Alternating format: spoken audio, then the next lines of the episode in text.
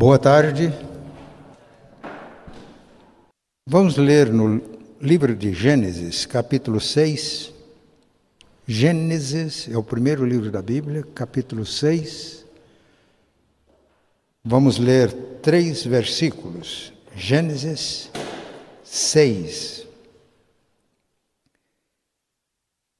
Disse o Senhor: Farei desaparecer da face da terra o homem que criei o homem e o animal, os répteis e as aves dos céus, porque me arrependo de os haver feito. Porém, Noé achou graça diante do Senhor. Eis a história de Noé. Noé era homem justo e íntegro entre os seus contemporâneos. Noé andava com Deus. Nós estamos vivendo aqui uma situação muito crítica. A Bíblia fala de duas gerações, duas genealogias. Uma genealogia fiel, que é a genealogia de Sete, e uma genealogia ímpia, a genealogia de Caim. Na genealogia de Caim, nós temos progresso progresso tecnológico, já faziam ferramentas de aço, usavam bronze. Desenvolvimento artístico, havia músicos. Desenvolvimento econômico, mas havia também violência, a história de Lameque. Havia também poligamia. E a Bíblia e a, a descendência de Sete, nós não temos registro de nenhum progresso, nenhum desenvolvimento, de nada importante que eles tinham feito, mas uma afirmação que era constante. Enoque andava com Deus. Noé andava com Deus.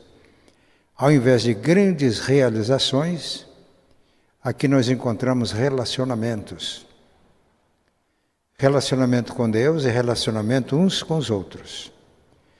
Mas depois a descendência de Sete misturou-se com a de Caim e houve uma corrupção geral. E o texto que lemos diz que Deus resolveu destruir todos e tudo. Então, no momento de extrema corrupção, surgiu uma esperança. Essa mensagem é muito atual, porque Jesus no sermão profético, ele diz: Como foi nos dias de Noé, será também na vinda ou na volta do filho do homem. Casavam, davam-se em casamento, compravam, trabalhavam, produzia, de repente veio o dilúvio e envolveu a todos. Apenas Noé e a sua família foram salvas. Se houve uma minoria nos dias de Noé, eu desconfio que haverá uma minoria quando Jesus voltar em glória. A mensagem dessa noite é uma advertência para nós outros. Porque a corrupção graça nos nossos dias. Eu não sei se vocês concordam comigo. E a corrupção não é só entre os pagãos, entre os que não conhecem a Deus. A corrupção está presente nas igrejas, presente no movimento evangélico brasileiro, eu, eu falo isso sem medo de errar. Eu fui presidente de uma denominação e, infelizmente, eu conheci muitos bastidores. Eu não sei como será no dia do juízo. Jesus disse que muitos naquele dia vão me dizer: Senhor, Senhor, em teu nome expelimos demônios, em teu nome profetizamos, e o Senhor vai dizer: Apartem de mim, eu nunca conheci vocês, que praticam iniquidade. Então a mensagem é para nós. No meio desse momento de deterioração, de corrupção, surge uma esperança. O texto diz: Deus disse: Vou destruir o homem que criei. Eu arrependo de os haver criado. É uma linguagem que a gente chama de antropomórfica, isto é, a gente usa a linguagem humana para expressar alguma coisa de Deus que está bem acima das nossos, dos nossos sentimentos, das nossas emoções, mas que traduzem a justiça de Deus. O Deus amoroso é também um Deus justo. Mas o que, que nós encontramos aqui? Noé, porém, achou graça diante de Deus.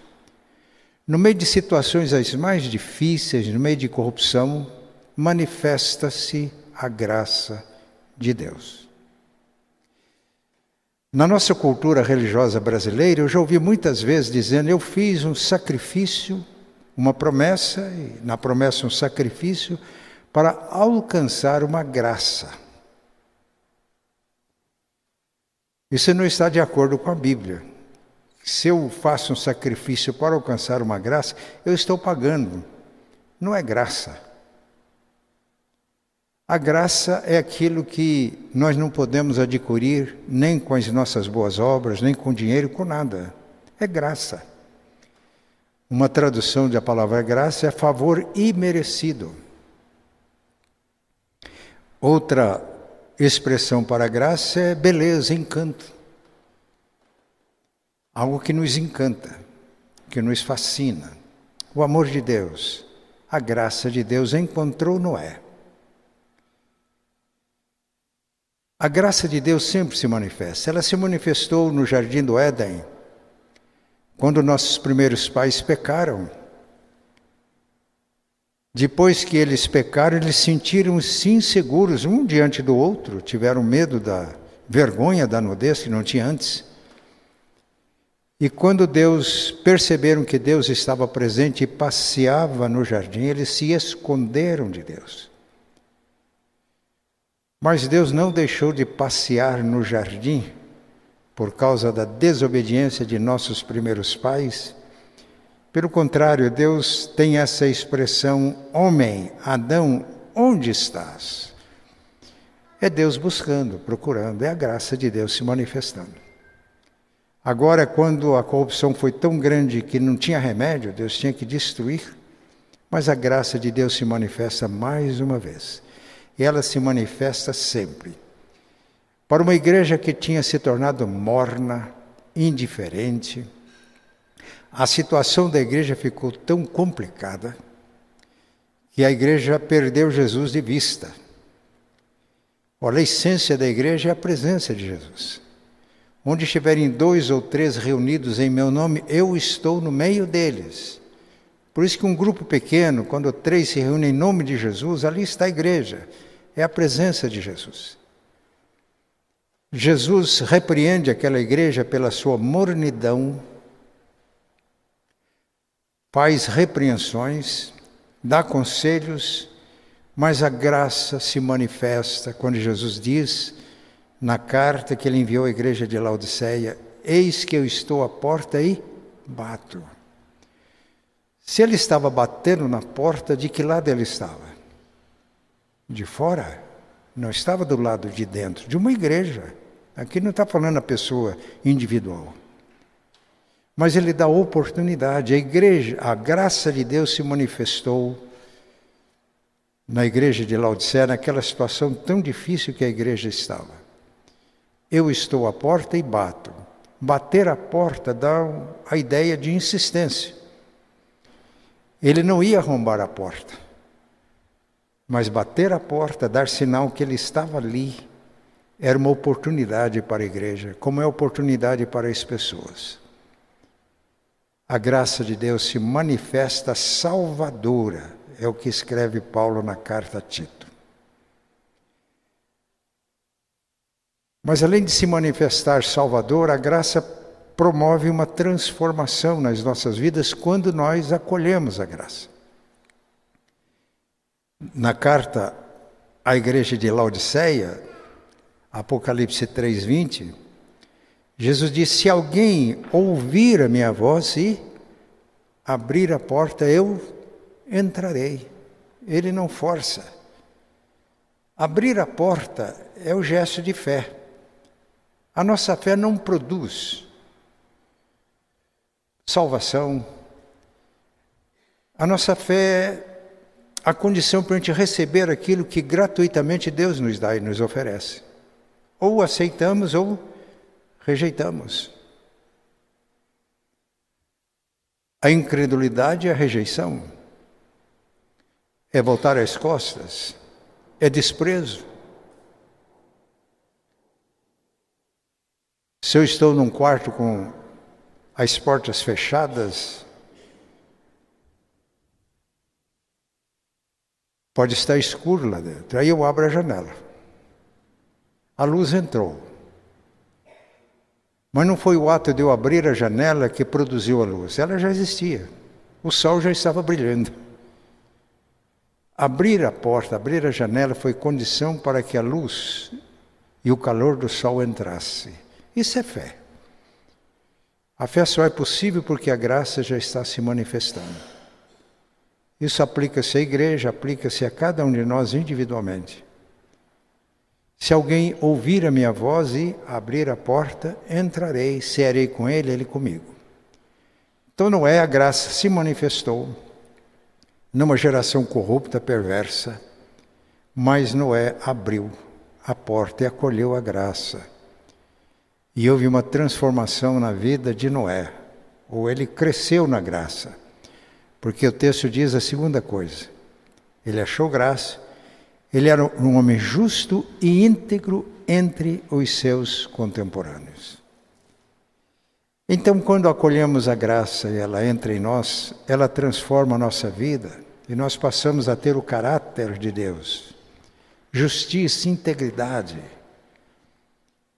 e Deus quer que, como Noé, todos nós vivamos no nosso tempo, íntegros, justos, irrepreensíveis, no meio de uma geração perversa, e Paulo escreve aos Filipenses, na qual nós devemos resplandecer como luzeiros do mundo. A graça se manifesta, acolhemos a graça pela fé, somos salvos, santificados, justificados e Deus nos faz justiça dele em Cristo. Na segunda carta aos Coríntios 5, 21, está escrito: aquele que não conheceu o pecado, Deus o fez pecado por nós, para que nele, em Cristo, fôssemos feitos justiça de Deus.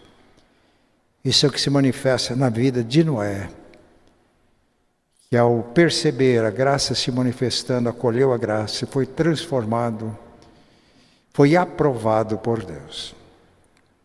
E a terceira coisa que vemos no texto é que Noé andava com Deus. Isto é, Noé mantinha comunhão com Deus. Essa é a experiência da salvação. A vida em Cristo não é a gente fazer esforço para praticar rituais religiosos. Para a gente cumprir o dever religioso. Eu já, às vezes, vejo a pessoa, bem, já cumpri o meu dever religioso, agora estou livre.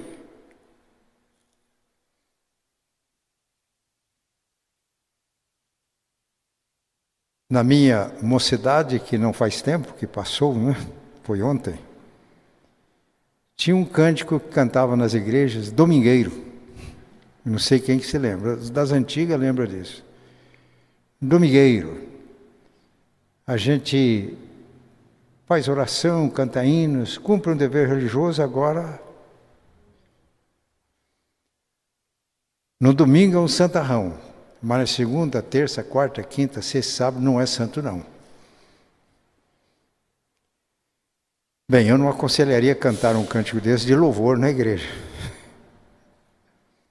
Andava com Deus. Andar com Deus significa estar com Deus em todo o tempo. Quando estamos aqui louvando a Deus, cantando louvores, ouvindo a palavra, mas quando a gente chega em casa, no relacionamento com a esposa, com os filhos, no trabalho, relacionamento com os companheiros de trabalho, na escola, no exercício da profissão liberal, os que trabalham em repartições públicas. Andar com Deus. E andar com Deus é uma benção. Cearei com Ele e Ele comigo, é uma expressão de de comunhão, não é? Eu percebo que uma pessoa me acolhe como amigo de verdade quando me leva para a cozinha. Às vezes tem aquelas salas bonitas né, de jantar, mas olha, tomar um cafezinho lá na cozinha, aqui dá a sensação realmente de comunhão, de abertura da casa para acolher. Então, quando acolhemos, ele ceia conosco e a gente ceia com ele. E se andar com Deus, a gente usufrui. Lutero diz o seguinte: quando isso acontece, ele toma o que é nosso. E Lutero dizia: o que é nosso é pecado. Ele desfaz isso pelo poder do sacrifício da cruz. E agora nos comunica o que é dele. E nessa comunhão é que nós experimentamos a vida em plenitude. Que Deus nos abençoe. Os que estão aqui presentes, os que estão participando em casa, estejam certos de que a graça de Deus está se manifestando agora. Porque a Bíblia diz é, na carta de Paulo a Tito: a graça de Deus se manifestou salvadora a todas as pessoas. Agora, a nossa oração é para que sejamos sensíveis à manifestação da graça, abramos o coração, a casa para acolher. E aí o Senhor desfaz os nossos pecados e nos comunica as riquezas da sua graça, é assim que a Bíblia diz. E aí nós nos tornamos testemunhas e agentes da ação de Deus nos nossos dias, como aconteceu com Noé. Eu vou destruir, mas Noé deu ordem, faça uma arca e deu todas as instruções, entra nela você e toda a família. Não só a família, Noé e a sua família foi salva, mas naquele ato todos nós fomos salvos. Porque senão a humanidade teria sido destruída. Que bênção foi Noé. Hoje a gente está agradecendo a Deus por tudo o que ele fez por intermédio da vida de Noé. E Deus quer que cada um de nós seja assim, vasos de bênçãos nas suas mãos.